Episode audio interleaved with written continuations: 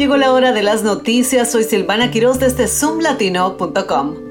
Los residentes de Capitol Heights en Maryland se están uniendo para oponerse a un refugio para personas sin hogar propuesto a lo largo de Addison Road, un proyecto que ha estado en proceso durante unos 15 años y que los hacía creer que había sido descartado, a pesar de que se encuentra en el mismo lugar donde ya existe un refugio. Algunos vecinos se preocupan de que se pueda poner en peligro cientos de millones de dólares de inversión, si no más, si se construye el refugio a solo unas cuadras de donde Addison Road se encuentra con Central Avenue.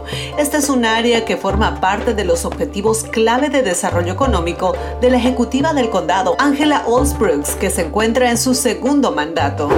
Ocean City en Maryland planea realizar un espectáculo de fuegos artificiales para el 4 de julio, después de varios años difíciles, incluyendo la cancelación por la pandemia de COVID-19 y un accidente en la preparación de los fuegos artificiales. Finalmente se llevará a cabo en dos ubicaciones diferentes.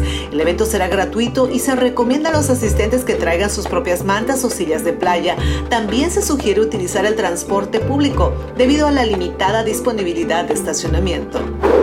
Presta atención porque según un nuevo estudio las personas que son noctámbulas, es decir, prefieren acostarse y levantarse tarde, podrían tener una mayor probabilidad de morir temprano debido a los malos hábitos que desarrollan al quedarse despiertas hasta tarde.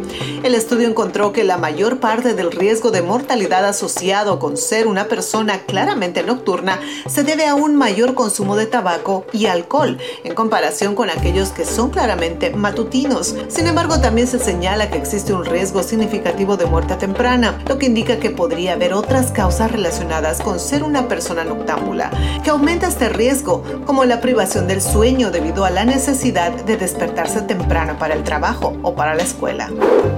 Así llegaron las noticias más relevantes del momento gracias a zoomlatino.com. Les saludo Silvana Quiroz. Hasta la próxima.